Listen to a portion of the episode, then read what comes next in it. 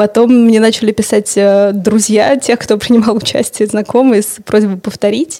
Я услышала у тебя это слово антихрупкость. Откуда оно? Почему? Я придерживаюсь позиции, что к кризису надо готовиться в мирное время. Я завидую тем людям, которые могут это сделать, но мне кажется, они только в Инстаграме могут это сделать, по факту там ни хера не делают. А Я ему отправляю фотографии, что вот здесь вот вспухшее, здесь вообще не то. Я как бы, как, как вы это объясните? Он мне отвечает, печалька. Ребята, строители, очень плохо. Два, садитесь.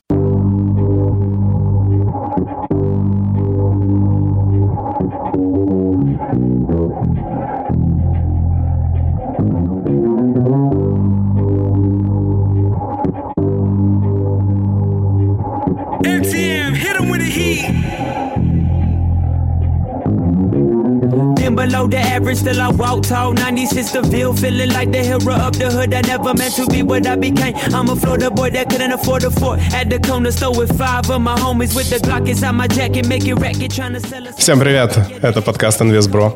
Э, Мы в новой студии, я еще раз не перестаю это напоминать, у нас э, классная атмосфера, и мы разговариваем в этом подкасте про инвестиции, про финансы, про все, что с ними связано, потому что эти понятия многогранные. И в продолжении как раз э, э, там, этого интро я хочу сказать, что гостья сегодняшнего подкаста, Саша, привет, Привет. а, как раз нетрадиционно подходит к э, методам инвестирования. Она инвестирует 6 видов капитала. И мы как раз об этом поговорим. Вот. Но, помимо всего прочего, хочу сказать, что у нас идет сейчас прямой эфир в мой телеграм-канал, в котором есть аж там 400 подписчиков, но все-таки приятно. Это самые осознанные люди, я считаю. Телеграм-канал про финансы и инвестиции, про финансовую грамотность и про, ну, про то, как можно зарабатывать, в том числе с помощью крипто- криптовалюты. Но давай представлю все-таки тебя, что я про себя разговариваю. Давай. Как у тебя день а, начался? День начался с йоги. Так, я тоже ввел себе в э, привычку заниматься йогой, но я, правда, у меня, знаешь, такая йога 7-минутка. Я делаю примерно 4, 5, 6 упражнений, а в конце заканчиваю отжиманиями. Но это лучше, чем ничего не делать с утра, я считаю. Я поддерживаю. Для меня йога не ежедневная практика, но регулярная. А какая регулярность? А регулярность занятия полноценного, в данном случае онлайн, это три раза в неделю. Так, а после йоги После йоги я подвожу к открытию э, московской биржи. А после йоги, да, я налила воды и села за ноутбук э, включать э, за телефон, чтобы посмотреть, что же будет в 9.50 и в 10, когда откроется биржа. Сегодня 24 марта, наконец-то открылась московская биржа, и мы можем покупать там целых 33... 33 бумаги, да. 33 бумаги. Вообще мне необычно разговаривать про инвестиции с девушками, потому что по моей практике все-таки этой, этими- э- этой темой интересуются больше мужчины. И лишь избранные девчонки, э, ну, в теме инвестиций. Но стоит отдать должное, опять же, на моей практике, что если девушки начинают чем-то интересоваться, они почему-то больше погружаются в этот процесс. То есть, если парни это делают поверхностно, зачастую, да, то и немногие, да, то девчонки намного глубже погружаются. В этот процесс я тоже сегодня смотрел на московскую биржу, но ничего не купил. Ничего не купил. Я там долго могу рассказывать про этот процесс. У меня и от стадии чего там, отрицания, принятия пришел к тому, что все-таки я буду нам немножко покупать, потому что я уже в рынке там не- неплохо, да, у меня несколько миллионов рублей в российских акциях. Ты купила что-то? Я не купила. Я хотела купить, но активности было очень много, и ни терминал, ни приложение не работало, к сожалению. И после 11 часов я бросила эту затею. Буду следить. А ты, э, ну, если говорить про инвестиции, мы сейчас перейдем к основной теме про 6 видов капитала, перед тем, как еще пред- представим. Ты вообще насколько глубоко вот в финансовый мир, в инвестиционный погружена, что ты до этого делала? А, ты знаешь, мой э, финансовый план начался со времени, когда я была на фрилансе, и я решила для себя посчитать, э, как я трачу свое время, какие проекты сколько времени занимают, и какая от них отдача, сколько я получаю в рублях, насколько они мне нравятся. Я села как э, организатор приличный, создала, создала себе табличку, куда монотонно каждый день вносила, сколько часов я потратила на тот или иной проект, чтобы вообще для себя понять, а, берусь я в дальнейшем за такие, за похожие проекты или нет. И постепенно вот такая вот таблица переросла для меня в финансовый план. Поэтому, когда кто-то мне говорит, Саша, поделись, пожалуйста, вот на сколько лет ты планируешь и вообще такое текущие расходы, табличка, я говорю, ну, она такая очень моя, органично рожденная, поэтому он так постепенно развивалась, и инвестиции, ну, мы говорим про финансы, про финансовый капитал, ну, как э, планомерная часть в какой-то момент появилась, когда я смотрела на свои ресурсы, которые у меня есть, и думала, это работает или не работает. В смысле, эти деньги работают, а вот эти деньги работают, а как сделать, чтобы работали? И на сколько лет ты планируешь? А сейчас у меня есть на 10 лет. Но в нынешних, в смысле, да, есть план, который я делала в начале года на 10 лет. В нынешних условиях его надо пересмотреть. Я этого еще не делала, потому что пока сложно планировать дальше месяца точно. Ну, а если говорить про инвестиции, инвестиции, да, про фондовый рынок, криптовалюты или еще куда-то, вот коротко скажи, куда ты погружена, что делала так тезисно? А, если говорить про финансовый капитал, то фондовый рынок, э, ну, недвижимость, за которую я смотрю, я не могу назвать себя экспертом. У меня есть квартира в Москве, долевое участие в квартире, земля. А мы о квартире чуть-чуть в конце подкаста поговорим. Мне это очень интересная тема. Я тоже псевдоэксперт, так слежу за рынком, потому что, ну, действительно, недвижимость – это один из самых интересных видов инвестирования. Ладно, такое интро про московскую биржу, про инвестирование. Теперь вернемся еще раз к тебе. Э, ты у меня в watch-листе достаточно давно. Ну, то есть у меня есть watch-лист, с кем бы я хотел бы записать подкаст. И мы с тобой знакомы там вообще давно, типа, наверное, лет уже... 7-8, мне кажется. Типа да. того, да. И познакомились на теме проведения мероприятий. А потом ты для меня потерялся. И вот э, последние полгода снова появилась в моей жизни. Я подписался на твой Инстаграм, кстати, лайфхак там, да, как э, готовиться к подкасту. Ты просто подписываешься на Инстаграм гостя. Инстаграм при всем, при всей моей нелюбви к нему, но при правильном его использовании дает тебе, ну, там, отражение человека полное. И я, в принципе, вот как я понимаю, я могу зайти в Инстаграм человека и составить первое впечатление, там, нравится, не нравится, буду ли я общаться, каких-то там сделать паттерны, связанные с его, э, скажем так, вкусами какими-то там, да, я, они могут мне подходить или нет. Вот так я смотрел на тебя на протяжении полгода. И мы все откладывали, откладывали этот подкаст. С одной стороны, могу зачитать, что у тебя написано в описании Инстаграма. Это, кстати, тоже классная такая визитка. С другой стороны, задам вопрос. Э, продюсер профессий, событий, творческих образовательных проектов. Вот это мне нравится. Выражая эстетический про- про- протест, да? Да. И я смотрю твою ленту, и я реально не понимаю, чем ты занимаешься. Чем занимаешься, Саша? Знаешь, я иногда тоже не понимаю. Я недавно проходила собеседование на э, программу SLP, стартап Leadership Program в Москве, и меня очень внимательно выслушали. Э, человека примерно округлялись глаза, он в итоге спросил, а, а нормально вы чем занимаетесь? Ты говоришь, не может человек заниматься одновременно такими разными проектами. Но то, что ты прочитал, это правда. Эстетический про- протест родился из опечатки из эстетического проекта. Я подумала, что... Еще раз, из опечатки? А, эстетический протест родился из опечатки. То есть эстетический проект в описании случайно стал протестом, и это мое личное увлечение исследования вообще красоты и умение видеть красоту во всем, а, который такой, как проект для себя открылась в пандемию, когда мы были заперты в России, потому что умеет же, кто-то умел видеть красоту в России. В... Слушай, так я тебе хочу сказать, что я, ну не то чтобы не любил нашу страну, я патриот в хорошем смысле этого слова. И тут мы поехали в конце 2020 года по России из Москвы на машине в сторону Сочи и Абхазии. Ох, как я кайфанул. Слушай, ну настолько крутая наша страна. И тут нужно только это приоткрыть. И честно, если бы не моя жена, надеюсь, она не слышит этот подкаст, я бы никуда не поехал. Ну, кроме Италии, окей. И, может быть, кроме Бали. Ладно, там много еще стран. Ну, короче, я могу такую экскурсию провести на машине. Я с тобой согласен, что, по сути дела, для того, чтобы восхищаться и в что-то влюбиться, не надо далеко ходить. Ну, тут банально. Я поддерживаю про Россию. Для меня такое открытие случилось в год пандемии, но я с точки зрения эстетики, я думаю, я прям погрузилась в работы Билибина, Васнецова, а, в Рубеля, того же мастеров, которые рисовали Россию. И погружаясь в эту эстетику, делилась э, новостями, и почему-то все вокруг стали считать, что я супер поклонник фольклора, а, России, вообще российской темы кокошников. И ну вот так вот через это увлечение многие, да-да-да, вот это вот э, последний пост, э, поддержкой русских дизайнеров, а вот так вот случайно у многих я ассоциируюсь с, с русскими традициями, с какими-то русскими проектами, с э, поддержкой культуры. А все, что ты прочитал остальное... Про... Давай подожди да. секунду, сейчас про все остальное. Я еще хочу сказать про вот про Инстаграм. Я сейчас эта мысль пришла только что. Когда ты смотришь, опять же, Инстаграм и понимаешь, на свой взгляд, на свой, если у человека человека стиль или нет, почему-то тебе хочется его смотреть или не смотреть. Да? Это очень быстро возникает на уровне вот таких инстинктов. И я тебе сейчас сделаю комплимент. Э, хотя, опять же, говорить, что у тебя есть стиль, ну, странно, да? Для кого-то у тебя есть стиль, а для кого-то его вообще нет. Ну, типа, это как проспорить, ты нравится тебе вот этот красный цвет или нет. Но мне это близко, и ну, у тебя прикольный Инстаграм, да. Я, я, я же потом, у меня вообще, я циник жуткостный, я типа, потом отписываюсь от всех, кто мне потом не интересен. И поэтому от тебя я могу тоже рано или поздно отписаться, имея это в виду, не знаю, что тебе это знание принесут. Но вот эти вот посты про а, одежду, моей жене бы не точно понравились. Знаешь, что меня зацепило? Когда как раз э, пошла вот это «де», вот эти слова на слово, э, вот эти слова, на, которые начинаются на слово «д», ты проводила мини- research а, на, по поводу того, какая же все-таки есть русское нижнее белье. Да, российских производителей. Да, и к чему пришла? А, ты знаешь, достаточно грустно, потому что, соответственно, мы начали составлять каталог а, производителей одежды российских а, и собирать и производителей одежды, и обуви, и сумок, и белья. И оказалось, что в категории белье очень мало производителей.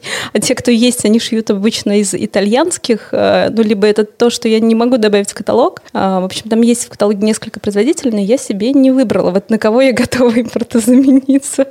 Если с остальными категориями окей. Подожди, давай тогда так. А, кого ты носила теперь уже, и пока продолжаешь носить до этого, и кого бы все-таки, если бы ты выбирала, вот сейчас, знаешь, у тебя вот есть какой-то пост, если бы не было вариантов, кого бы из российского ты сейчас, возможно, стала носить? Да, провокационный вопрос, да? Да, провокационный вопрос. Можешь на него не отвечать, если хочешь. А, ты знаешь, я просто, наверное, не запомнила по названию, потому что никто из российских не запомнился мне, к сожалению. Носила это все-таки Италия, Франция. Странно, что ну, вот, э, брендов российской одежды много. Ну, то, те же 12 Stories, да, почему женского белья не так много? А у 12 Stories есть линия с бельем, Белью, по-моему, называется. Белью? Но они шьются то ли в Италии, то ли в Пакистане. В общем, там э, так все непросто. Э, ты сказал про жену и про белье. Мне кажется, за этим был какой-то продолжение рассказа. А, об этом я не могу говорить в прямом эфире, мы потом поговорим. Ладно, мы так долго тебя представляем. Вот, продюсер событий, э, профессий, творческих образовательных проектов. И это, наверное, первая строчка, не, наверное, тебе первая строчка стоит. И вот про это я хотел бы поговорить. Правильно ли я понимаю, что э, ты находишь проекты, события каких-то экспертов, которые так или иначе тебе отвлекаются, ты э, с ними там так или иначе интегрируешься и доводишь их программы до какого-то логического смысла, скажем так. Как это все обстоит? А, да, примерно так. Это либо поиск вдохновения идеи, я придумываю идею думаю, этот продукт должен появиться, и тогда уже думаю, с кем я могу делать, кого я могу пригласить, чтобы этот продукт развивать. По сути, продюсер, в данном случае предприниматель, но такой более творческий.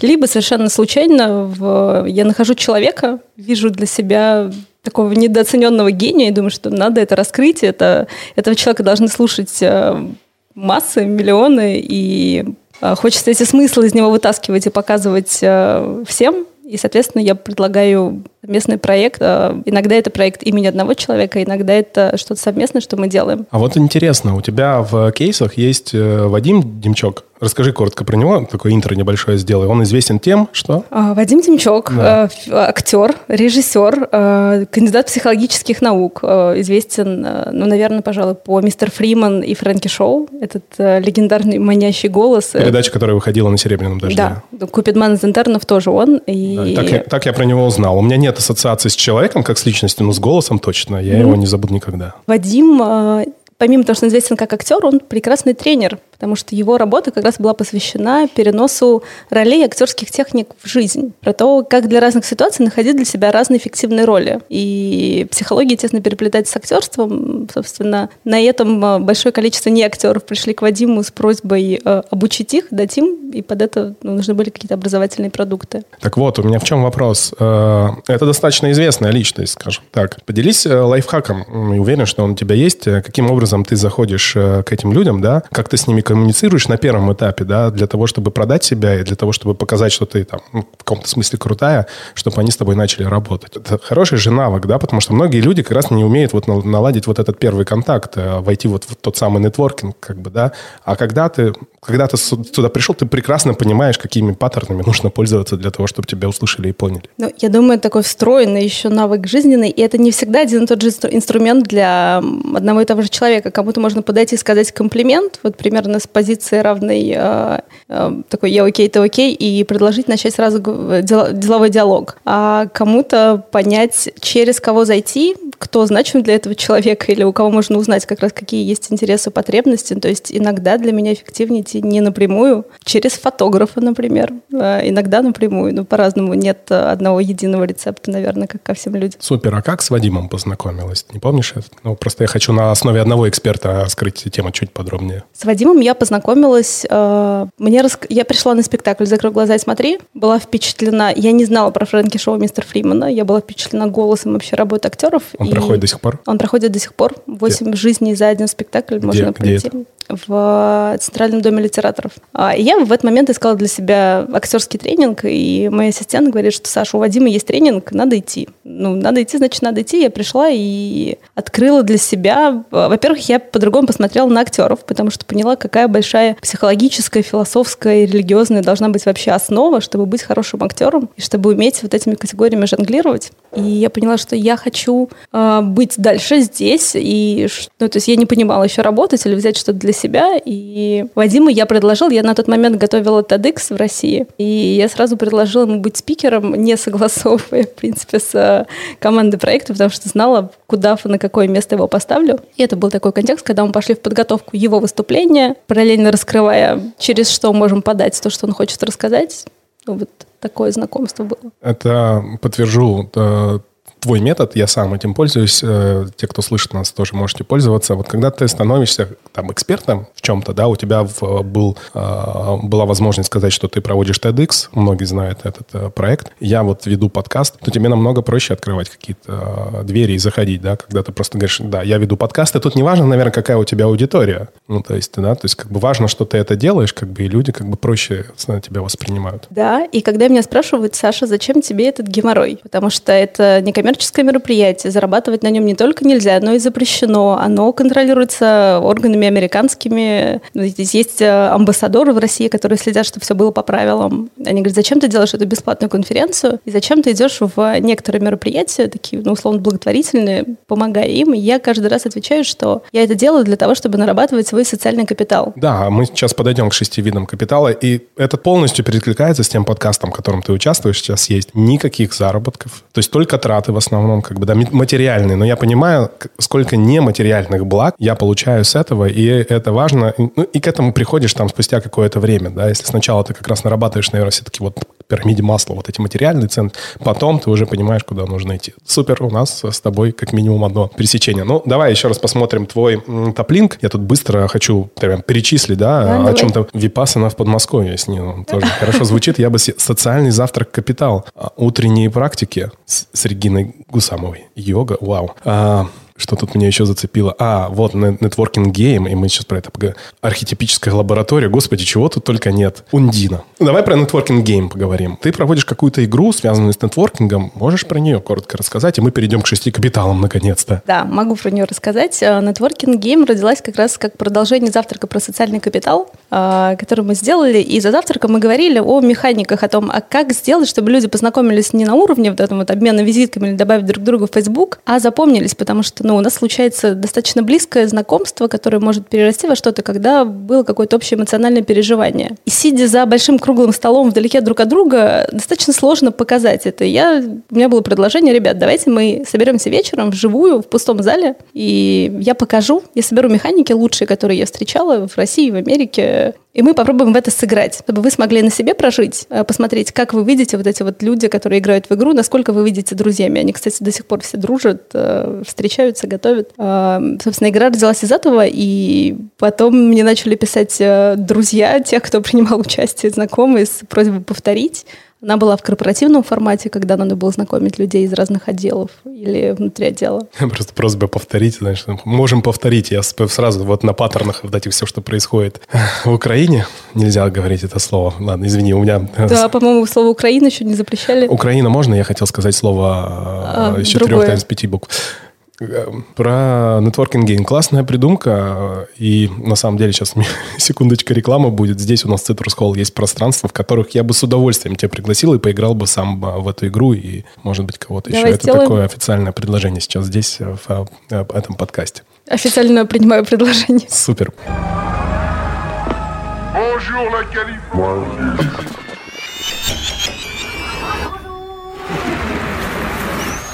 Наконец-то мы поговорим про главную тему этого подкаста, про инвестирование в 6 капиталов. Я выложил в своем инстаграме, в своем телеграм-канале пост на основе на, на базе которого мы будем говорить про 6 капиталов, ты как раз их там э, описываешь. Я сейчас открою как подсказку. Ну, хочу, чтобы ты коротко их просто назвала сейчас тезис 6 капиталов, а потом мы пойдем расшифровывать, что там у них есть. Окей, okay. 6 капиталов для меня, которые я выделяю. Первый капитал – это финансовый, денежный, такой более понятный. Второй капитал э, – человеческий, такой физический. Третий – интеллектуальный, наши знания и умения. Четвертый – это социальный, это как раз наши связи, их глубина, качество. Пятый капитал – культурный, эстетический. И шестой – духовный. И правильно ли я понимаю, что сила в балансе между всеми этими капиталами? Да? То есть, если у тебя будет, условно, преобладать... Э, ты хочешь прокачивать только там социальный какой-то капитал или духовный, скорее всего, будут страдать другие, и вот э, поймая баланс между ними, ты можешь добиться как бы высот инвестирования, назовем это так. Ну, высот инвестирования или, наверное, уровня проживания своей жизни качества, в которое ты проживаешь свою жизнь,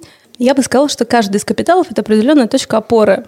Ну или можем представить, наверное, как ножки стула. Если их пять, а не четыре, то если отломится одна, все равно будет проще устоять. Если их шесть, устойчивость повышается. Ты не поверишь, именно эту аллегорию я привожу, когда говорю, что главное слово в инвестициях – это диверсификация. И ты, конечно, можешь сидеть на одной ножке стула. Вопрос, как долго. Это будет очень эффективно, сто процентов. Но вопрос, насколько долго ты сможешь это сделать, э, это ну, такой вопрос, остающийся без ответа. И здесь второе пересечение нашего подкаста. А, ну, поговорим про банальный э, вид, ну, вид инвестирования, про денежный капитал. Я даже буду зачитывать деньги, то, что легко может конвертировать в деньги и управление деньгами. Об этом мы уже немного поговорили, и в этом плане, как я понимаю, ты неплохо прокачался, и с этого стоит начинать, наверное, да, многим. Или не факт, что именно вот в той иерархии, о которой мы говорим, стоит начинать. Имеешь в виду планирование вообще капиталов своих? Ну, да. Ну, и, и, и стоит ли все-таки денежный капитал э, вносить на первое место, даже несмотря на то, что то есть наращивать его, ну, ну, знаю, ты молодой человек, который закончил университет. Тебе 22 года, и ты понимаешь, послушав наш подкаст, что есть смысл инвестировать вот в эти 6 капиталов. Но м, инвестировать в, например, ну, знаю, понятно, что нужно инвестировать в физическое, ну, в человеческий капитал, бла-бла-бла, угу. но проще это делать, если все-таки у тебя есть денежный капитал. Немножко проще к другим приходить. Или ты по-другому это? Я тебе расскажу, э, почему такая очередность э, из тех, которые ты прочитал сейчас. А, я их ставила не по степени важности, и они точно не следуют один за другим, что сначала сначала нужно прокачаться в этом, потом нужно переходить к другому, да, как в спиральной динамике. Тебе не обязательно проходить уровни по порядку, ты можешь там сразу быть на зеленом или на голубом. А, они по степени хрупкости. То есть все-таки капитал финансовый, а, денежный, он, а, его легче потерять, легче восстановить, по моим ощущениям. Все остальное, оно более гибкое, более такое антихрупкое, можем даже использовать это слово. Я услышала у тебя это слово антихрупкость. Откуда оно? Почему? Ну, слово антихрупкость нам подарил Насим Талеб. Спасибо а, точно. Ему. У меня же есть книга, которую я должен прочитать. У меня тоже есть список книг, и недавно я ее записал. Прекрасная книга. А, я слово использую и в хвост, и в гриву, потому что, мне кажется, при нынешних условиях оно очень подходящее. У меня была в жизни ситуация, когда я потеряла за очень короткий промежуток времени а, агентство, в котором остались мои клиенты, даже автомобиль, а, и на удивление у меня потерялся даже чемодан и ноутбук. Это все случилось за одну неделю. А, и я тогда подумала, что, ну окей, если вещи вещи, финансы, что-то такое теряется так легко, нужно вкладывать э, что-то более гибкое, более антихрупкое, то, что меня не смогут так легко забрать или отнять. И Супер, принято. Стала, да, стала выделять для себя. Принято, да. Я согласен, на самом деле. И я тоже говорю ребятам, которые приходят ко мне на консультации по поводу инвестиций, э, чем ты больше молод, тем есть больше смысла рисковать в финансовом плане, там, да, разгонять свой капитал. Потому что если ты начнешь это делать в 22 или в 25 лет, то у тебя будет уйма времени для того, чтобы заработать столько же, еще в 100 раз больше. Ну, прям, это... Поддерживаю. Да, так оно и работает. Давай вот э, чуть-чуть остановимся на денежном капитале. Мне, знаешь, что зацепило? Ты здесь перечисляешь э, понятные вещи, законы денег, мышления, и это, кстати, базовые вещи, там, да, финансовая грамотность, без которой ты не прокачаешь финансовый капитал. Но у тебя здесь есть налоги, понятно, гражданство. Как сюда попало гражданство, и это, знаешь, перекликается с тем, что сейчас происходит в России. Очень много моих знакомых уехали в Дубай, на Бали. Короче, куда только не уехали. Просто катапультировались из страны. И я считаю, кстати, что для многих из них, для многих из них это не совсем правильный поступок. Потому что во время того, когда происходят какие-то большие перемены, есть смысл больше затормозиться и нажать на паузу и посмотреть. Вот. Но ты-то что в гражданство здесь вкладываешь? Я поддерживаю про паузу. Ты не первый, кстати, кто задает вопрос про гражданство. Типа, зачем это вообще? И и гражданство, вот это вот наследование, для чего.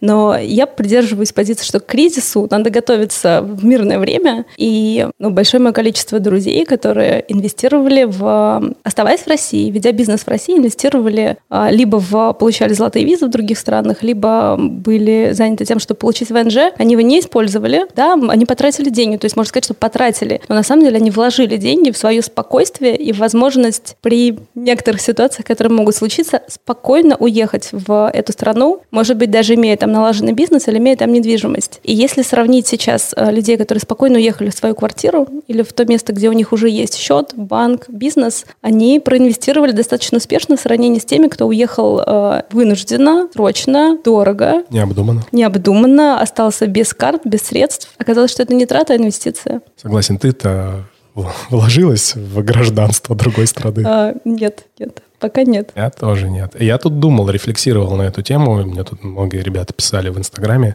не думаешь на переехать или нет. Я так говорю, ну, мне что думать? То есть мне сложнее думать и принимать решения, нежели чем опять человеку, которому 20 условных 5. И я-то думаю, какую бы я страну переехал. То есть Европа для меня полностью закрыта. Не потому что... Ну, то есть потому что я такой движовый чувак, и я не знаю ни одной страны, в которой Европа бы могла... Э, которая была бы и в Европе, и которая могла раскрыть вот этот мой потенциал. Ну, какая? Англия? Не знаю. Я люблю Италию путешествовать. Мне, ну, тут, мне тут сказали, господи, скажи, рядом с Испанией э, страна, которая... Португалия. Точно, да, там якобы какие-то там много было лазеек, и там сейчас э, популяризировать крипту начали, и Настя, моя жена, хотела долго съездить, я думаю, наверное, окей, может быть, Португалия, хотя, ну, типа, странное место такое, она мне всегда казалась такой какой-то, ну, чопорной страны. Вроде и прикольно, там живет Криштиану Роналду, ну, вот. Короче, Европа нет. Америка, да. Ну, вот это, знаешь, я много смотрел людей, которые переезжают в Америку, и, и она подходит на 100% для меня, но у меня вот это вот внутреннее чутье, что я там не смогу. Я не очень знаю хорошо английский язык, а все-таки там переезжать... Ну, да, понятно, что делать. Учи английский, переезжай. Но пока нет. Азия, ну куда? Вот, и, опять же, если бы я переехал, может быть, только на Бали. Я думал, почему? Потому что там большое комьюнити, и там реально красиво. Ну, российское комьюнити, да, не то, но, но мне кажется, что я там долго не, не, не прожил, вот, не знаю, как ты. Я, когда приезжаю вот в эти теплые страны, у меня рабочего состояния там нет. Работать в теплых странах да. мне тоже сложно. Да, я я завидую тем людям, которые могут это сделать, но мне кажется, они только в Инстаграме могут это сделать, по факту там ни хера не делают. Вот, поэтому... Но, но ты, когда размышлял, ты думал о том, убежать, в смысле, уехать к, потому что что-то зовет и хочется, или уехать от? А в том-то и дело, что у меня не было уехать ни к, ни от, потому что мне здесь, ну, еще месяц назад вообще все нравилось. Ну, как все? Там я с политическими какими-то моментами не был согласен я высказывал свою позицию. А так у меня есть там прекрасных несколько бизнесов. Я могу общаться с, на одном языке и менталитете с э, замечательными людьми, там, вести свой подкаст. У меня есть э, классный зеркальный дом в лесу, который я построил. Типа, что еще надо? У меня есть семья классная, как бы, да. Понятно, что я это могу все так или иначе забрать и перевести, но у меня тут корни уже кинуты, и мне как бы сложнее уезжать, чем человек, которому 25. Поэтому я не думал вообще про это. Но, конечно, так уж э, говорить, я с тобой отчасти согласен, что, может быть, что-то там надо было подготовить. У нас была мысль э, родить ребенка там в Майами. Ну, вот ты знаешь этот да, лайфхак. Ну, как-то тоже я, не, я тогда, 4 года назад, не видел каких-то больших преимуществ, кроме того, что если бы это была зима, можно было бы там это сделать. В каких-то моментах у нас даже не, неплохая медицина. Привет, я, знаешь, эту шутку говорю. Мы рожали двух детей, сыновей в Барнауле. И все спрашивают, почему в Барнауле? Вы же в Москве. Почему в Барнауле? Ну да. да. Я такой говорю, и мне многие даже верят. Говорю, ну вы знаете, что Барнаул попал в тройку лучших городов а, по уровню род роддомов. Такие, да, серьезно? Ну, на самом деле, крайний раз, когда мы рожали Мирона, мы это делали в э, крупнейшем в Алтае пиранит... Пренатальном. Не всегда это слово не, не, не мог говорить. Короче, роддом я его называю. В центре Дар называется. Там вообще все круто. Там, ну, там новое оборудование, новый э, торговый центр, хотел сказать, господи, все это, это оговорки. Классная территория, эстетически получаешь, там, знаешь, такой ландшафтный дизайн, в лесу все это стоит. Понятно, что без докторов это все ерунда, но в итоге оказались и доктора классные, я даже с ними сделал селфи после рождения. Короче, я к тому, что у нас отличная страна. Да, есть проблемы, как и в любой другой стране. Я вас уверяю, ну, типа, опять же, я с уважением отношусь к Америке, но, блин, там столько тараканов, поэтому, ну, не думал я, короче, уехать на твой, ответ на твой вопрос. Я думаю о том, что если надо, я могу уехать и готова начать с нуля, если придется, но я точно не хотела бы. Я точно не хотел бы. Пока, пока я наблюдаю у меня приходят иногда вот такие не очень приятные мысли, а что будет, если вот дальше эта ситуация будет развиваться неконтролируемая. Мы, видишь, не можем отойти от э, острополитических проблем, потому что... Хочешь поговорим на эту тему? Давай пропустим. Вот знаешь мне, что еще понравилось в этом денежном капитале? И это, я считаю, очень важно. Это отчасти тоже перед этичное потребление. Э, приведу пример. Ну, это то, когда ты просто выключаешь свет, когда ты, он тебе не нужен. Не льешь воду, когда она тебе не нужна. Не покупаешь... Это, я правильно понимаю да, сейчас? Да, не да. покупаешь тех вещей, которые тебе не нужны, и это с возрастом приходит. И я наблюдаю за э, коллегами, строителями, которые достраивают у меня дом. И как правило, чем более, скажем так, неграмотный человек в финансовом плане или в каких-то еще других, чем менее он, не знаю, или образован, и в финансовом тоже плане не очень хорошо, тем больше они как раз делают вот не, неэтичного потребления. То есть они... Не, вот я реально, я, я выключаю свет, даже если это не свой дом, не мой, не мой дом, да, потому что я прекрасно понимаю, что не то, что я там денег с человека, я вообще, типа, повлияю так или иначе на нашу планету. И так круто про это. Я поддерживаю, и ну, для меня это такое отражение наших взаимоотношений с миром, ну, то есть на каком языке мы говорим. И я вообще сторонник э, минимализма в количестве одежды, вещей, чтобы было минимум. У Макс Фрай, я не знаю, читал ты или нет, нет. Э, ну, гениальный, на мой взгляд, не автор, а два автора. Там есть кусочек произведения, когда герой идет в гору, ему очень тяжело, и оказывается, что тяжело ему, потому что каждый предмет, которым он обладает в физическом мире, весит, и когда мы идем по жизни, в каждом чуть-чуть кусок нашей энергии который тянет нас вниз. Поэтому чем мы свободнее, тем нам легче идти наверх. О, как раз дом, который мы достроили уже практически, он э, построен по принципу достаточного минимализма. Я так это называю. Круто. И... Я заберу у тебя, украду. Да, в... я придумал это словосочетание не так давно. Но достаточный минимализм — это очень круто.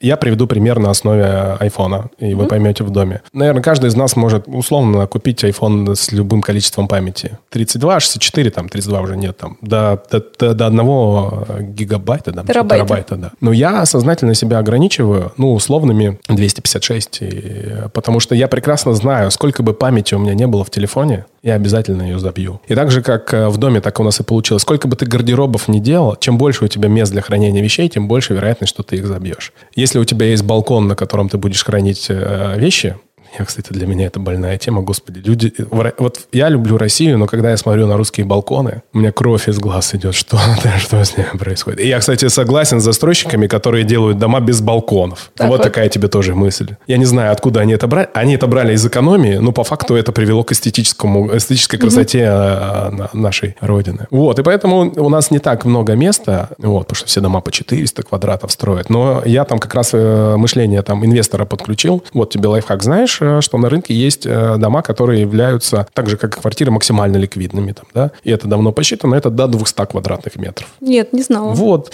Типа, если до 200 квадратных метров, вероятность того, что ты продаешь, если там угу. и, и эстетически, и территориально все сложилось, есть большая вероятность. С квартирами, я уверен, примерно та же самая история есть, но там еще близость к метро угу. играет большую роль. Вот, про квартиру. Про, про квартиру. Что именно про да, квартиру? я читал э, очень много твоих постов. Они были, по-моему, даже смешные. Я, конечно, не помню сейчас их досконально. Как ты что-то там бодалась с застройщиком. Это мы сейчас говорим про денежный капитал. Часть угу. же квартиры это тоже да, часть твоего да. денежного капитала. Да. Как ты бодалась с застройщиком, принимала эту всю историю. Это было так э, смешно, потому что на самом деле вот эти проблемы, которые есть в российской стройке, они вот есть у всех, и они похожи, как две капли воды. Сначала ты бодаешься с застройщиком, потом они тебе передают свои же аффилированные этой компании, как она называется, управляющей компании, Управляющий, которые да, работают, да. как правило, двоечники, нанятые этим же застройщиком. И эта чехарда никогда не заканчивается. Я смотрю ну, твои посты и понимаю, что все через это проходят. И тут можно тоже, знаешь, написать какой-то мини-гайд, как, как принимать квартиру, как э, работать с управляющей компанией, какой сделать ремонт для того, чтобы правильно ее потом впоследствии сдать, если ты не будешь жить сам. Смешно было. Да, но я в какой-то момент просто над страданием начала иронизировать, потому что это все уже нельзя было вынести. У меня есть такой э, списочек правил жизни, знаешь, я туда вписала. Там у меня есть там, например, никогда не бронируй студии на электрозаводе. Я туда вписала, никогда не покупай квартиру с отделкой от застройщика.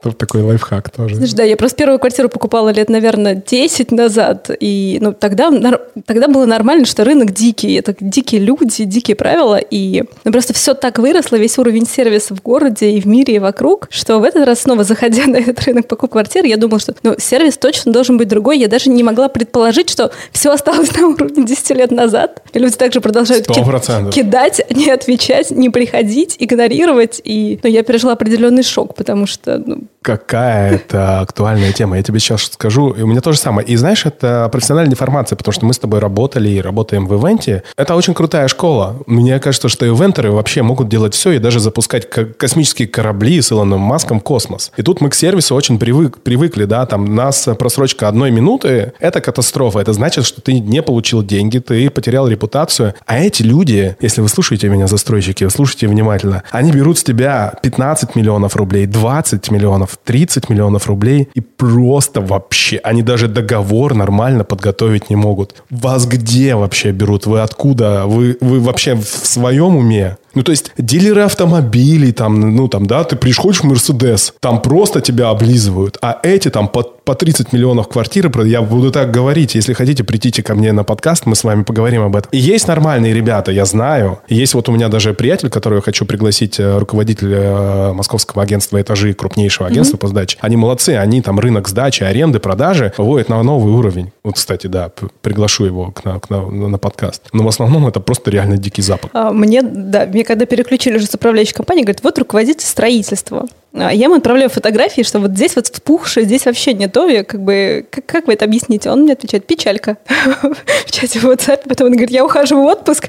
вот вам контакт нашего монтажника. Монтажник говорит, я не могу найти там компанию ну, со своим акцентом. И говорит, что, а может вы строителей найдете, тендер проведете, и мы контракт с вашей квартирой, типа с вашей компанией заключим, чтобы все квартиры отремонтировать. Думаю, ну классно. То есть мне провести тендер среди строителей? Он говорит, ну да. А ты бы смогла?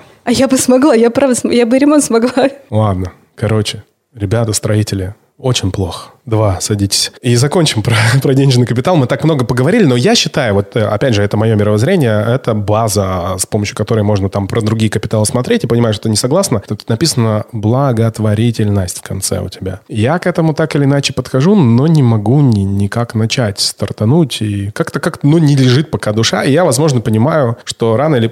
Я там могу... У меня были такие случаи, когда у моей первой девушки... Я случайно увидел в, в Фейсбуке, который я вообще практически не захожу, сгорел дом. Это было в конце угу. ну, 21 года. И ее подруга об этом рассказала, которой я подписан в Фейсбуке. Я, ну, отправил какие-то там деньги для того, чтобы помочь. Ничего там не говорил. Это благотворительность. Да. Вот. А так, как бы, типа, я вот пока на эту историю смотрю и не очень понимаю, зачем это мне. Можешь рассказать, как ты для себя это воспринимаешь? Mm. И почему ты вообще этим занимаешься? Ну, я не занимаюсь прям благотворительностью постоянно, регулярно не состою в каком-то фонде, для меня э, я не могу оставаться равнодушной, когда я вижу конкретных людей, которым нужна адресная помощь. И в этих случаях я могу выступить таким хабом, собрать даже деньги, чтобы пойти, отремонтировать, помочь, купить людям, э, когда просто понимаю какую-то жизненную ситуацию. Э, практически никогда не перевожу просто регулярно в какой-то фонд, если не знаю, куда они пойдут. Э, иногда это какие-то очень личные ситуации. Например, я в какой-то момент э, поняла, что могу потерять зрение. Э, очень испугалась, подумала, каково же ребенку, ну, подумала, ладно, мне там 33 года на тот момент, а каково ребенку, который рискует потерять зрение, потому что у него может быть что-то в голове какая-то, например, опухоль, и ему нужна операция. И ну, вот от этих чувств я иду и адресно ищу ребенка, которого, у которого такая проблема, и перевожу деньги на операцию, например. Но для меня она достаточно эпизодична. У меня есть коллега, ведущий этого подкаста, и он сказал, он придумал помогать э, заниматься благотворительностью э, через призму инвестиций. Это было неделю назад, он мне рассказал, говорит, а я не перевожу э, деньги в условно детский дом или там какой-то дом престарелых или еще куда-то. Ну, потому что, наверное, тоже не понимает, куда они пойдут. И, может быть, они сразу не принесут пользу. Он говорит, а я придумал э, дарить не деньги в чистом виде на конкретное лицо, mm-hmm. а условные акции или ОФЗшки. Ну, понимаешь, да, там, например, если, mm-hmm. ну, неважно, там, ты подаришь какую-то, если ты разбираешься в этом, подаришь кому-то человеку перспективную компанию, как бы, да, и это как раз компания будет, э, акция этой компании, но если не кормить, то какой-то там вклад в э, финансовый капитал этого человека производить. Я думал, ну, классная идея. Особенно э, я про это слышал, что как раз вот дети, которые э, живут в детских домах, они как раз э, не адаптированы к взрослой жизни, потому что им дарят подарки, за них все делают, подтирают чуть ли не задницу, как бы, да, и они думают, что вот так оно и должно быть. Вот, и вот такая у нас, э, ну, у него родилась идея, а мне кажется, что это интересная идея. Открывать детям и тем, кому нужна помощь, э, Ну, броки- да, брокерские брокер- счета. брокерский счет и там, э, возможно, делать какие-то пулы инвесторов для того, чтобы они просто там, не знаю, как-то там дарили акции. И, кстати говоря, я сильно погружен в крипту, и сейчас там развивается такое направление, как DAO, децентрализованная автономная организация, когда как раз можно собирать пулы инвесторов, и там можно, там, например, крипту какую-то дарить. И мне эта вот тема очень близкая. Крипту можно дарить, дарить благотворительно. Ну, Кому-то крипту можно, ну, там, э, вот, кстати, на Binance, там, да, на всем известной бирже. И, и, кстати, сейчас лучший подарок, и у меня даже есть такой пост, это крипта, потому что я, ну, там, когда не знаю человеку, что подарить, ну, дарят деньги, как бы, да, деньги дарить иногда банально, но я, как бы, с одной стороны, снимаю с себя ответственность, с другой стороны, на Binance можно подарить человеку крипту, то есть какую-то там такую монету. Можно просто там USDT-шки, цифровой доллар подарить, а можно там, я вот э, своему приятелю подарил Солану. Очень перспективный проект. Это, знаешь, так прикольно вылезает в виде такой коробочки, что тебе пришел подарок, ты распаковываешь, а там вау, типа биткоин, вау эфир, вау Солана. Такая прикольная штука. А, ладно, переходим, наконец-то, мы к следующему виду капитала. У нас а, прошло 43 минуты, а мы... А мы на втором. Мы в самом начале. Этот подкаст мог бы длиться и два часа, но кто его будет слушать, надеюсь, что такие люди остались. Вот, самое главное у нас еще есть человеческий капитал. Вот, э, да, я, я вот с иерархией я пока согласен вообще. Хотя она не имеет значения. Можешь про это рассказать коротко? Человеческий капитал в том виде, в каком я его называю, это наше здоровье, наше состояние, внешность там в том числе, и это уровень энергии во многом. Это то, насколько мы умеем вообще справляться со стрессом. По сути, это от слова человек. Я как человек, насколько у меня есть практики мои рабочие вообще внедренные в жизнь, насколько выстроена вокруг меня система поддержки моего здоровья, насколько я умею справляться со стрессом, что я для этого сделал. Ну, вот сейчас в последний месяц достаточно легко было проверить, э, кто с регулярной практикой медитации там, или другими практиками умеет оставаться более-менее стабильным и держать холодную голову и еще других поддерживать. А у кого случается психосоматика и какие-то более сложные случаи. Сто процентов. Если, ты, если тебе звонит человек э, 24 числа и спрашивает покупать доллары, и 25 покупать доллары, покупать недвижку, продавать, явно с человеческим капиталом он работает не очень хорошо. Но я опять начал посмотреть на подсказку э, и зацепило, знаешь, что сексуальный интеллект. А, это часть здоровья. Ну, секс- Это- сексуальный интеллект, как это все светит? Либидо, А. я там знаю, вот эти все. Ну, либидо, наверное, более физиологическое. Сексуальный интеллект — это, ну, по сути, то, как мы проживаем свою сексуальную жизнь вообще. Мы позволяем себе то, что... Потому что нас в России, да, запрещенная там по-прежнему. Мы даже делали конференцию «Женщины и здоровье», готовили большой блог по сексу. Прекрасные были сексологи и, и доктора, и не доктора. Нам в итоге зарубили тему, потому что спонсоры были против того, чтобы в одних пресс-релизах были слово «секс» и название их компании, например. А слово секс в России запрещено? В каком А, табу? а Есть слово секс не табу? запрещено, но компании не хотят, чтобы в одном пресс-релизе их э, название компании было рядом со словом секс. И это тема, которая постепенно ну, раскрывается, на мой взгляд, э, в закрытых сообществах, в, на обучениях, через книги. Но это, это важная часть жизни. Сто Такая же, как мы. Начинается подкаст «Секс, бро». Саша, я тебе хотел задать вопрос. А как ты относишься к сексу на первом свидании? Он имеет право быть. Окей, принимается. А, сон. А, сон и отдых. Вот про сон. Вообще, кстати, есть э, один очень крутой подкаст у Джо Рогана, моего кумира в подкастах. Там э, сомнолог какой-то парень, не помню, как светленький, не смотрела этот Нет, подкаст? нет. А, ну, опять же, тут чем больше мы молоды, тем меньше внимания мы уделяем сну, и потом, когда с возрастом, ты понимаешь, насколько важен этот процесс. Вот, и, конечно же, я как бы последнее время начал это контролировать, и, по сути дела, это тоже, мне кажется, базовый, а, базовая, базовая основа, да, вот в, в человеческом капитале, да, потому что, ну, наверное, без сна сложно заниматься спортом, сексуальным интеллектом, питанием, спортом, долголетием, чем, чем хочешь. Ну, я тоже считаю, что разобраться со сном – это инвестиция, потому что это инвестиция в, а, в свою энергию вообще и в здоровье, и долголетие. Казалось бы, зачем разбираться с фазами сна, правилами, с дорогими матрасами? Но я считаю, что это инвестиция, не трата. Ты разобралась? Я выстроила сейчас так, как комфортно, можно, наверное, дальше, но сейчас до того уровня, где сейчас комфортно, да, Какая температура в спальне при сне? не знаю. У нас 18-19 градусов. Но чем я чем более прохладно, да, окном. да. А какой у тебя матрас? Blue Sleep? Э,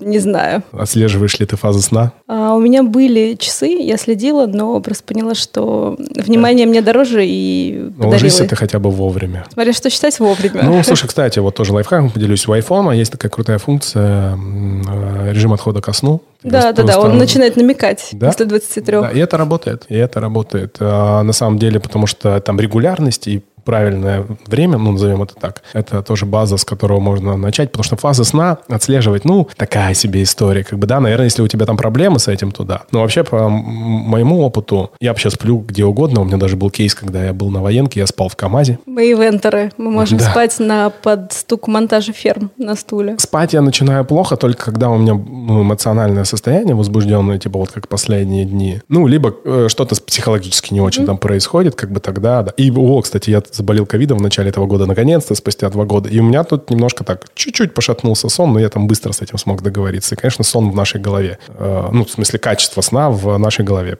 Да, но когда он нарушается, очень хорошо видно на КПД таком мыслительном в течение дня. Ну, кстати, первое время как раз есть же такое понятие, как депривация сна. и да. Стив Джобс его использовал, когда э, уделывался LSD-шкой. Ну, потому что э, там суть так... В этом состоянии я знаю первый день, если ты не часто это делаешь, но если ты не поспал там, да, у тебя есть какой-то прилив адреналина. Но это ты взаймы у своего организма берешь, и, по сути дела, этот долг рано или поздно нужно отдавать. Но вообще я это состояние иногда ловлю. И я, кстати, вот сегодня частично в этом состоянии, потому что у меня вот, ну, говорю, такой много эмоциональных проектов, и мне оно нравится, но использовать я его постоянно бы не хотел. Как-то так. Согласна? Согласна. Ну ладно, мы с тобой на одной волне. Интеллектуальный капитал. Мы там идем, да? расскажи про него что-нибудь. Интеллектуальный капитал — это наши знания, умения, навыки. Наверное, все то, что как раз легче всего конвертировать в деньги. Чему мы научились, что мы можем легко продать не товарного, а как свою услугу, как наши знания. А, Или наши знания, как сделать деньги, если говорим про перевод в деньги, например. Это такая как раз антихрупкость, то, что ну, очень сложно у нас отнять. А индивидуальные траектории развития? Это как? Это траектория развития с прек- прекрасной коучи, о которых мы сегодня упоминали, есть по, по траекториям развития, которые делают оценку, над чем стоит поработать. Порабо- Поработать над мышлением, над философским мышлением. Есть Выбрать вектор, куда тебе бы Да. есть смысл развиваться. Я м, задаю себе часто этот вопрос, потому что вот э, та дилемма, которая есть у меня, это с векторами я более-менее определился, а вот сфокусироваться на чем-то, то есть вроде и могу, но мне кажется, что мне этого фокуса иногда не хватает. То есть я хотел бы уйти, например, в какую-то там отрасль все больше. Благо, что события, которые происходят, так или иначе меня подталкивают на фокус э, куда-то. Да, так тяжело, конечно, собраться с чем-то и вот быть в фокусе там, потому что на самом деле, если ты что-то принял, да, какую-то, это намного проще добиться в этом э, больших результатов, нежели чем идти в три стороны. Ну, это, наверное, к, к траекториям развития. Ты говоришь про то, чтобы все время бить в одну цель, заниматься одним, и там, условно, копать одну и ту же скважину. Ну да, потому что вот, кстати, сказали ребята, которые были на прошлом подкасте, а, задавали вопросы, что если ты занимаешься чем-то долго, а с большой долей вероятности ты будешь на этом ну, там, зарабатывать. Но это зависит от того, какая у тебя психика на самом деле, потому что у кого ну, такая более стабильная, да, это бить в одну цель. Если она более подвижная, то стоит, возможно, там, ну, такой формат, как у меня, принять, что психика внутри как шестеренки. И когда одна поднимается наверх к вниманию, другая там, э, одна идет вниз, другая наверх. И лично для меня работает переключение внимания между разными проектами. Я, например, не могу вести один проект, я просто А может быть, у меня подвижная Скучаю. психика? Может быть. Ну, то есть для меня намного эффективнее, я намного эффективнее во всех проектах, когда их несколько. Think about it, как говорится. А лидерские качества, ты тоже это перечисляешь, но вот опять же про лидерские качества, это отчасти, наверное,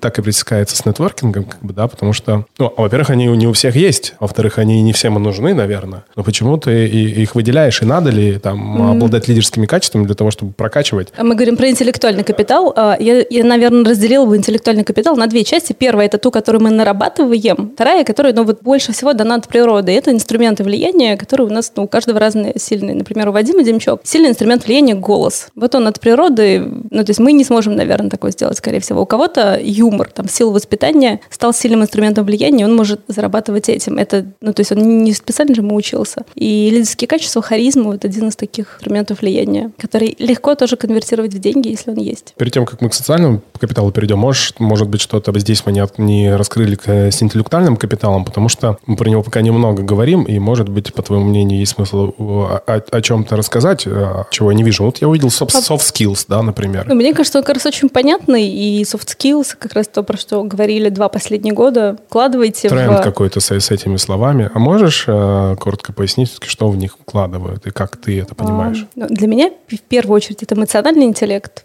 умение сопротивляться манипуляциям и строить коммуникацию, в том числе понимать других, ну, то есть быть более эмпатичным. Soft skills. Хорошо, да. запомню. Кстати, если хочешь, можешь снять наушники, если тебе они не окей. Я уже привыкла да. к ним. А, социальный капитал.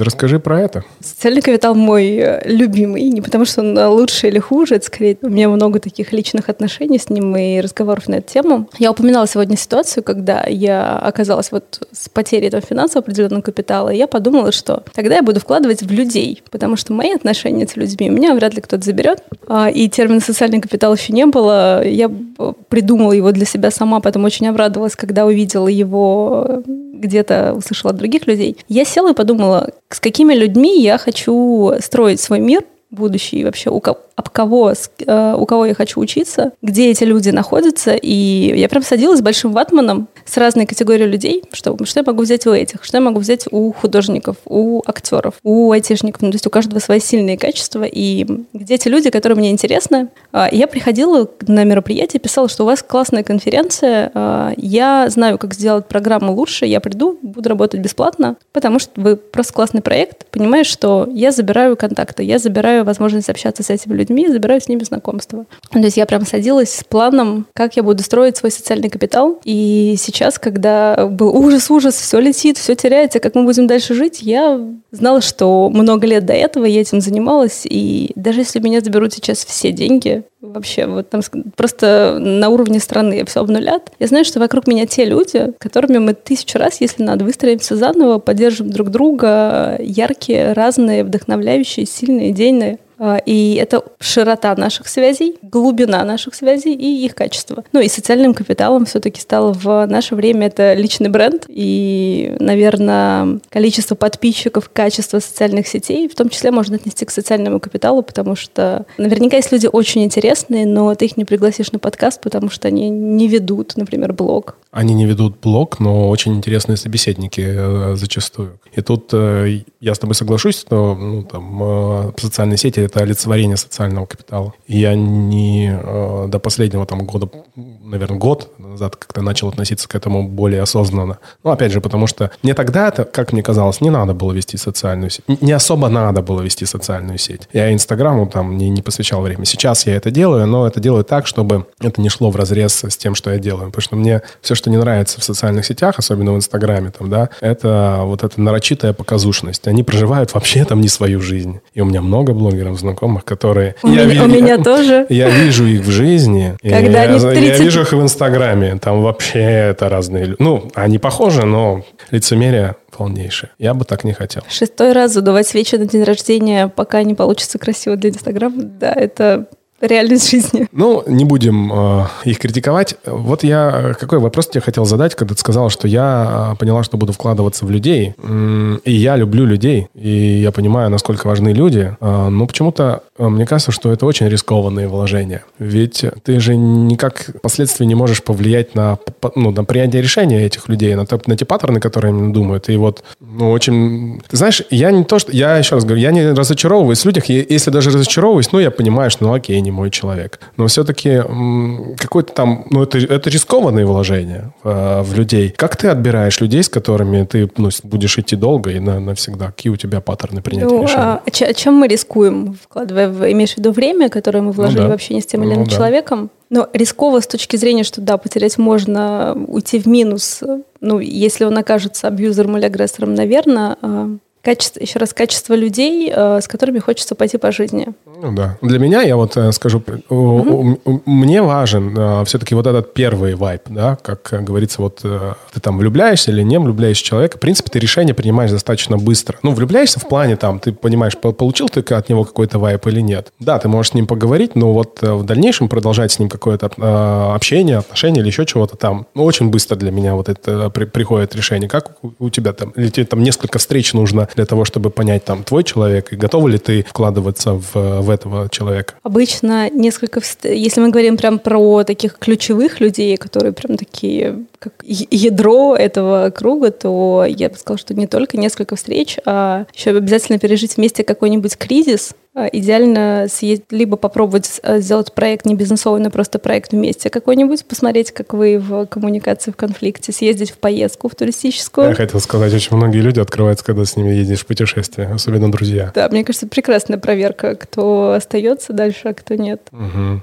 И ну, там, а, спустя какое-то время уже есть, э, у тебя может прийти решение, стоит ли продолжать вкладываться в этот человек. Я не могу сказать, что я прям специально вкладываю. В смысле, у меня нет такого, что вот этого, в этого человека я вложила столько, в этого столько. Это всегда обоюдный процесс, э, когда я что-то отдаю, человек отдает мне, и это не, не то, чтобы я вела таблицу, кому я дала больше, от кого что получила, и кто во сколько монетизировался. Я тоже беру много, и я вообще всегда считаю, что даже если вы не идете дальше, то польза ну, на стороне берущего. То есть если я смогу отрефлексировать наши отношения как-то, и что-то из этого взять, окей, я тоже беру пользу. А вот ты знаешь по поводу пользы, Э, мы э, с женой своей дискутируем, и я, пусть и слышат меня все друзья, которые послушают этот подкаст, я говорю, Настя, во-первых, нам надо исключить всех э, негативных знакомых, которые у нас есть. Ну, просто, ну, не хочется общаться с негативными людьми. Никто же не поймет, про кого я говорю. А второе, я говорю, ну вот если мы встречаемся с кем-то, ну, у нас уже много с кем мы встречались, а, то все-таки хочется, чтобы этих, от этих людей была какая-то польза. Да, это звучит меркантильно, я это прекрасно понимаю, но, честно говоря, встречи ради встречи мне уже не интересны. Ну, то есть, да, есть какие-то друзья-друзья, с которыми я так могу сделать, но вот вообще, как бы, да, остальные. Я вот, я вот так мыслю. Может быть, я тварь какая-то, а может быть, это прагматичный подход. По-моему, это жизненно, потому что иначе невозможно. Если взять всех, количество всех друзей в Фейсбуке, то поддерживать связь с пятью тысячами людей, мне кажется, как с активами. Но это тоже звучит меркантильно и прагматично, но мы так или иначе иначе избавляемся от активов, которые нам невыгодны, не, не нужны. И, по-моему, естественный процесс. Тут много вопросиков, э, которые я хотел бы тебе задать по поводу социального капитала. Но времени мы ограничены. Я, кстати, оставлю и ссылку на твою социальную сеть Инстаграм и на этот пост для тех э, людей, которые послушают подкаст. Они просто посмотрят те тезисы, которые ты выписываешь. Тут по репутации. Готов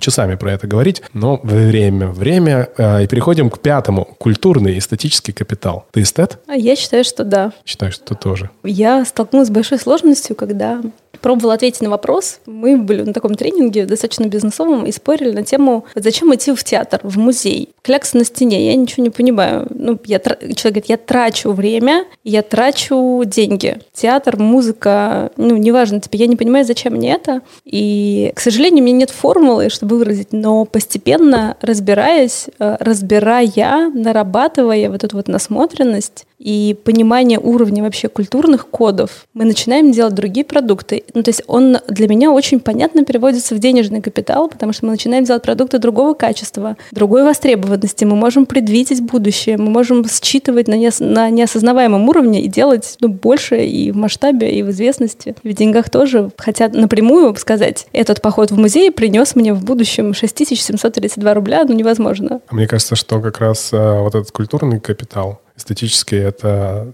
почему-то меня сейчас послушалось, то, что больше всего тебе сейчас откликается вот в этом ну, этапе твоей, твоей жизни, и ты про это так вдохновенно рассказываешь. Да, да, да. Про насмотренность. Я еще дальше пошел и ввел понятие наслушанность. О, круто. Я заберу у тебя достаточный минимализм и наслушанность. И натроганность еще тоже. Но это уже более сложная история. Но наслушанность и насмотренность – это вообще главные понятия. И как раз я с тобой абсолютно согласен, пока ты не будешь путешествовать по там, другим городам, странам, чего-то там еще, вряд ли это у тебя появится. Пока ты не будешь себя заставлять в каком-то смысле сначала заставлять ходить в, в музей и смотреть на вот эти картины, которые ты реально не понимаешь. Я сейчас продолжаю так же делать. А, вот не будет у тебя действительно так, это вот пример про наш дом, который мы построили. Мы э, сделали дизайн только на насмотренности. То есть мы его не заказывали. То есть мы сначала, мы квартиру заказывали дизайн, а дизайн дома, вот в этом достаточном минимализме, мы, посмотрели, ну, мы сделали только на насмотренность. Как я говорю, в нашем доме не побывало ни одного дизайнера. Максимум, что мы сделали, мы э, наняли ребят, которые продумали нам грамотную планировку. И то мы понимали примерно, как мы хотим сделать. Они просто на, это, в, облекли в нужные рамки. Круто, И... да, это оно. Вы сэкономили сэкономили, то есть вы заработали. Сто процентов, там, да. И это, наверное, большая проблема, назовем это так, отсутствие насмотренности у многих людей. Потому что, ну, наверное, просто не понимают, откуда ее брать. Понятно, что, опять же, вот путешествия, окей, но вот эти вот а, походы в музей на какие-то необычные выставки, наверное, это позволяет э, тебе... Понятно, что можно смотреть какие-то необычные фильмы в том числе, но, ё-моё, кто же смотрит... Мы... Иде- идеально начинать с разбором, чтобы пробовать рефлексировать об другого человека и понять, о чем было, чтобы в следующий раз уже задуматься самому на, над ответами на эти, на эти же вопросы. Про, про, про кино. Мы практически перестали ходить в кинотеатры. Я хожу только на IMAX, и то последние два года мы не ходили из-за всем известных событий. Ну, у нас просто дома есть проектор, и мы как бы очень избирательно относимся к кино. У меня тоже есть watch-лист, чего я там я хотел бы посмотреть. И вот тут, э, ну, и, и поэтому как бы раз у нас прям там такой мини-кинотеатр, круто, круто. Как бы единственное, и кино мы еще ходим даже для того, чтобы атмосферу почувствовать кинотеатра, и только на вот определенный фильм. Короче, и мы смотрим в основном какие-то фильмы, ну, которые совсем, которые типа топ, как по нашему мнению, и, или около артхаусные. Тут мы начали смотреть фильм э, «Игра Бога», ты не смотрела? Нет. Он тоже номинирован на остров. На Ос- на остров, ну, мы поняли. Новая да. премия. Да, и с каким-то необычным переводом. Сейчас же много еще вот этих фильмов будет выходить теперь с необычным переводом, Ага. потому что официального нет. И это было так смешно, и я понял, что еще раз, как круто, что мы смотрим вот не масс-маркет фильмы, а вот такие, которые как бы тебе позволяют взглянуть на творчество, на искусство, на Италию, в конце концов, под другим углом. Это прям настолько по-дурацки смешной фильм, и даже, на, да, даже Настя оценила, хотя у нас, конечно, уже взгляды совпадают, я, в принципе, более-менее подбираю какие-то эти штуки, поэтому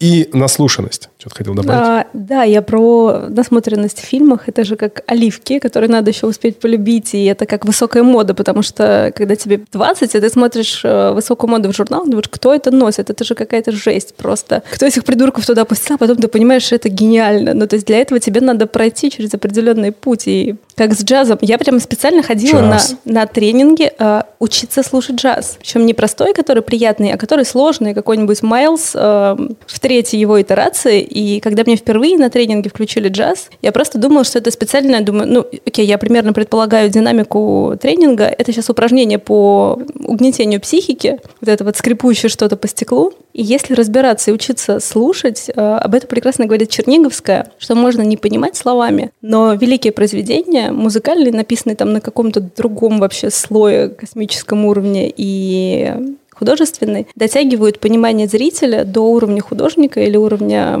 создателя этой музыки. Можем не понимать, но наши нейронные связи, например, при прослушивании сложного джаза начинают работать по-другому. Я тоже не понимал джаз до того момента, когда я года три или четыре назад не купил себе Hi-Res плеер. Это плеер, который играет музыку в высоком разрешении. И там нужно так заморачиваться. Во-первых, подобрать плеер, во-вторых, подобрать э, правильного качества треки, в-третьих, подобрать наушники, которые подходят тебе по, там, по ушным каналам, в-четвертых, э, под каждый жанр музыки желательно иметь несколько наушников. Я там, ну, короче, э, я, узнал такое понятие, как аудиофил. Настя надо мной до сих пор это Ты теперь аудиофил. Я вообще законченный или аудиофил. Я немножко тут отошел от этой темы, но я про джаз. Я начал слушать джаз на этом, на этим, на этом плеере. И реально, ты когда ты попадаешь каждый раз на, на- на новый концерт. И у меня даже в списке желаний есть э, посетить какой-нибудь крутой, там, да, в моем э, восприятии джазовый концерт, потому что если не брать электронную музыку, я ее ставлю немножко особняком.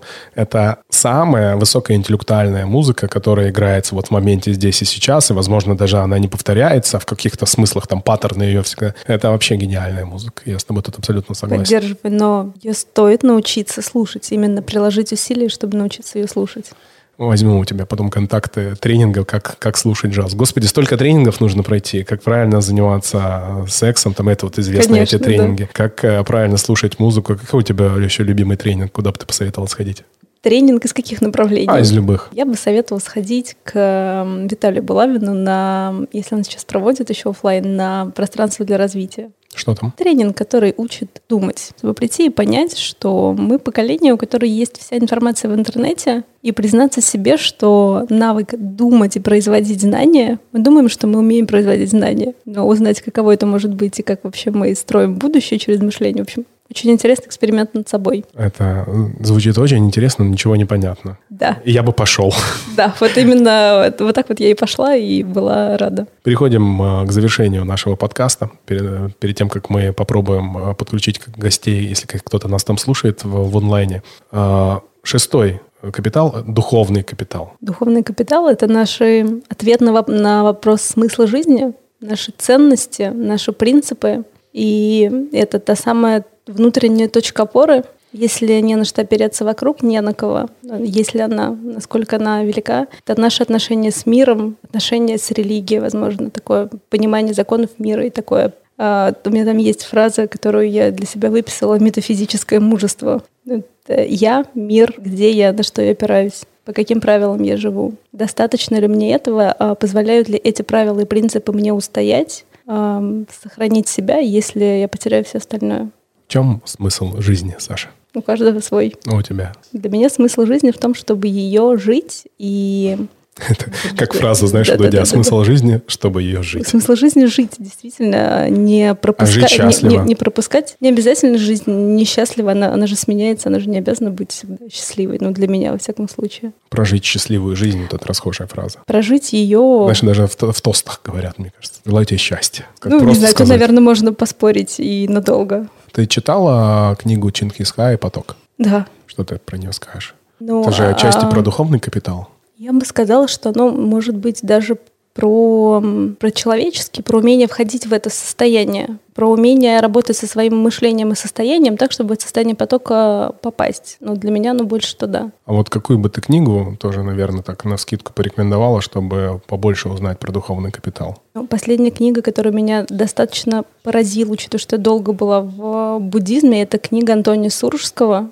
которая называется «Встреча». Она автобиографичная, это очень интересно. Это российский православный священник, который э, возглавлял епархию в Великобритании. Он не был привязан к РПЦ, поэтому позволял себе немного по-другому интерпретировать и подавать православие. И ну, для меня она стала большим открытием. Я маленькая книжка, которую читала, сидя в Сапсане, плакала и вообще никогда бы не предположила, что буду от нее плакать. А как ты относишься к э, православию? Э, это отчасти провокационный вопрос, но я хотел бы, чтобы ты на него честно ответила. Надеюсь, что никто а... не послушает, потому что у меня уж все-таки очень неоднозначное э, отношение к российскому православию, если можно так вообще выразиться и сказать. Знаешь, я отношусь хорошо, но относиться к православию хорошо я стала после того, когда мне для себя удалось разделить православие и то, что я в нем нахожу, и РПЦ. Если убрать РПЦ как структуру, православие прекрасно, но полно чистоты, любви, любви. И если, если взять э, оригинальные тексты, взять Веды и буддизм, ну, то есть для меня, в принципе, там э, очень много общего, если РПЦ убрать в сторону. Звучит как э, анархичные призывы к свержению православия. Почему нет?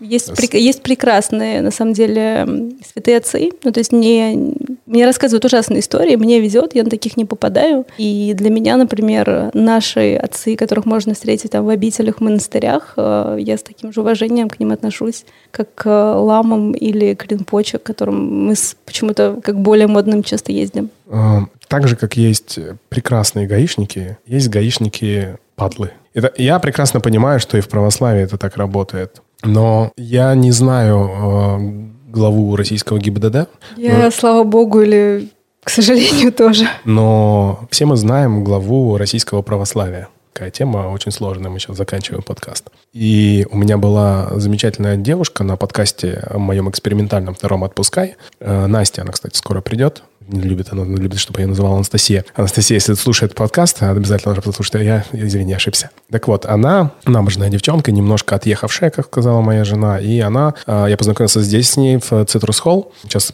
слежу с православием, она а, расшифровала ДНК самореализации человека. Звучит? Смело. Звучит, преподает в Сколково, защитила докторскую диссертацию в Гарварде. Представляешь? Я слышала, да, про ДНК Бога и активацию угу, чипа Бога. Угу. Возможно, это вот мы с ней очень долго разговаривали после подкаста про православие. Я ей тоже задал этот провокационный вопрос. Ну как? Как э, руководитель э, организации, ее лицо, э, ее пример не может не ассоциироваться с этой организацией все, что там происходит? Я прекрасно понимаю, что там есть там, люди, которым, ну, святые в прямом и переносном смысле, но я почему-то не могу э, от себя оторвать, как и многие, наверное, люди, которые не являются религиозными, вот этого человека от того, что там происходит. Тоже она мне сказала. Ну, в общем, она сказала пример примерно так. Э, говорит, Стас, ты можешь мне говорить все, что хочешь, но когда э, мы будем, ну, ты будешь э, нуждаться в чем-то, страдать, твои родственники будут умирать, мы все равно будем в одном месте. И все равно будем говорить и думать одному человеку. Примерно так это, это звучало. Поэтому я пр- провел бы несколько реформ в православии, не будучи э, верующим, сильно верующим человеком. Вот так скажу. При всем уважении, если кто-то послушает этот подкаст. Вот э, и я как раз задумался, что круто все-таки иметь социальные сети, в которых больше людей, чем, ну, чем там тысяча. Не для количества иногда, а иногда для того, чтобы вот в такие моменты как бы были там осознанные люди, я как раз там не гонюсь за количеством, для того, чтобы они смогли пообщаться. Вот. А Если кто захочет задать вопросы, поднимайте руку, я открою, э, открою микрофончик, и вы можете задать их в прямом эфире. Вот, поэтому и к социальным сетям я тоже начал относиться вот так меркантильно, да, потому что я понимаю, что там их надо вести, и знаешь, какая фраза меня зацепила, или я сам ее придумал, что типа либо э, ты ведомый человек, либо ты ведущий, ну, то вот, ли- вот эти лидерские качества, и ты должен для себя всегда выбрать, ну, то есть на какой-то стороне, и мне кажется, другой особо сто- с- слушатель там, да, или, или человек, который, ну, вот, какую-то мысль несет, и вот этот подкаст, это в том числе как раз, наверное, отчасти такие там показания ли- лидерских качеств для меня. То есть это было неосознанно, это я вот уже осознаю спустя уже год ведения этого подкаста. То есть те, кто сами создают свою жизнь, свои правила. И не то, чтобы я хотел их кому-то навязывать, ну, то есть, типа, точно нет. Но просто как бы, ну, приходится выбирать. Даже, знаешь, я был на одном э, тренинге риторика, бизнес-риторика, как э, там, условно, подавать себя, да, как правильно жестикулировать, как правильно одеваться и так далее и тому подобное. И там они приводили пример про политиков. Это тоже отражает так или иначе ту ситуацию, которая происходит сейчас на Украине. Они сказали фразу, которая тогда мне показалась, ну, такая двойственная, но я понимаю, что она есть. Там в политике, в высокой политике, там нет понятия договориться. Ну, то есть оно есть только для того, чтобы договориться в моменте. Но, по сути, там либо ты, либо тебя. Ну, вот так, в таких больших играх. И, и все. И другого, типа, не существует. Я не такой жесткий человек, но я прекрасно понимаю эти правила игры, как бы, да, если ты там выходишь на какие-то другие уровни. И, и я к тому, что, типа, там, ну, либо ты ведомый, либо ты ведущий. Ну, это как в политике. Я помню, когда я пытаюсь для себя разобраться, я помню в итоге, что всегда все приходит к тому, что чтобы не был в процессе, в итоге что победители не судят. А, Больная тема, мы ее пропустим, очень много Да? могли поговорить. П- Прекрасный разговор, и, честно говоря, я кайфанул, спасибо тебе большое. Но, знаешь, какое сейчас неожиданно для тебя, забыл тебе проговорить э, до эфира. Я хотел бы, чтобы эти подкасты были полезны для слушателей, зрителей, которые посмотрят там, на ютубчике или послушают их э, в аудиоверсии. Полезные не только по смыслам, потому что ну, я прекрасно понимаю, что я хотел бы верить, что они полезные по смыслам, сегодня точно много можно выдернуть, но еще, может быть, в каком-то, ну, там, материальном или физическом плане, что ли. И вот это сейчас придумка, которая происходит э, онлайн, чтобы ты понимала. И вот раз мы поговорили с тобой про нетворкинг э, э, к- нетворкинг гейм она называется, да. и раз мы предварительно договорились о том, что мы ее проведем здесь, в Citrus Hall, а я гость у Дудя это своровал эту фишку, просто что-то подарок, да, я думаю, давай подарим там участие на одного там или двух человек, посмотрим какому-то слушателю или зрителю, который посмотрит этот подкаст, за, за что? За лучший вопрос? Вопрос последует, э, потом мы выберем, да? Ну да, Давай. да, наверное, так. За какой-то лучший вопрос, лучшее действие. Да я, же, я даже не знаю, за что. Ну, ну банально начнем. Давай если за вы- вопрос. Да, если вы смотрите этот э, подкаст, э, если вы смотрите этот подкаст на ютубчике, я уже этот заканчиваю, то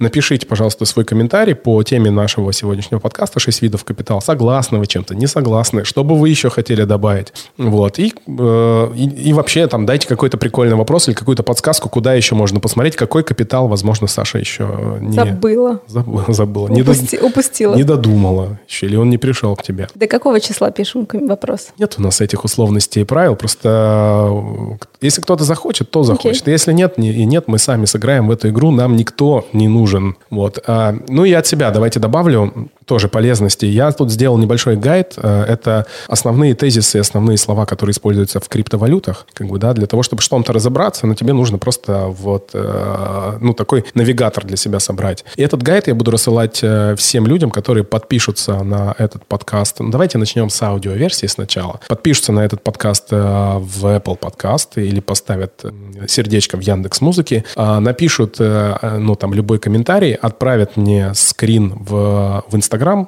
подпишутся на мой Инстаграм уже очень долго, да, я говорю, хватит уже. Начнем с этого. Подписаться в Инстаграм, написать комментарий и подписаться на подкаст в Apple подкаст или в Яндекс Музыке и отправить скрин с подтверждением того, что вы это сделали. Я отправлю вам гайд, или даже робот, кстати, который у меня будет это делать, отправит вам гайд э, с главными тезисами по криптовалюте. Если вы еще не в рынке, вы хотя бы поймете, с чем с это работать. Вот еще такая одна полезность. Вин-вин. Круто, я подпишусь. Спасибо большое. Все, пока. Жмите колокольчик. Если понравился этот подкаст, еще и нажмите лайк. Я уверен, что многим было интересно. Пока. Пока.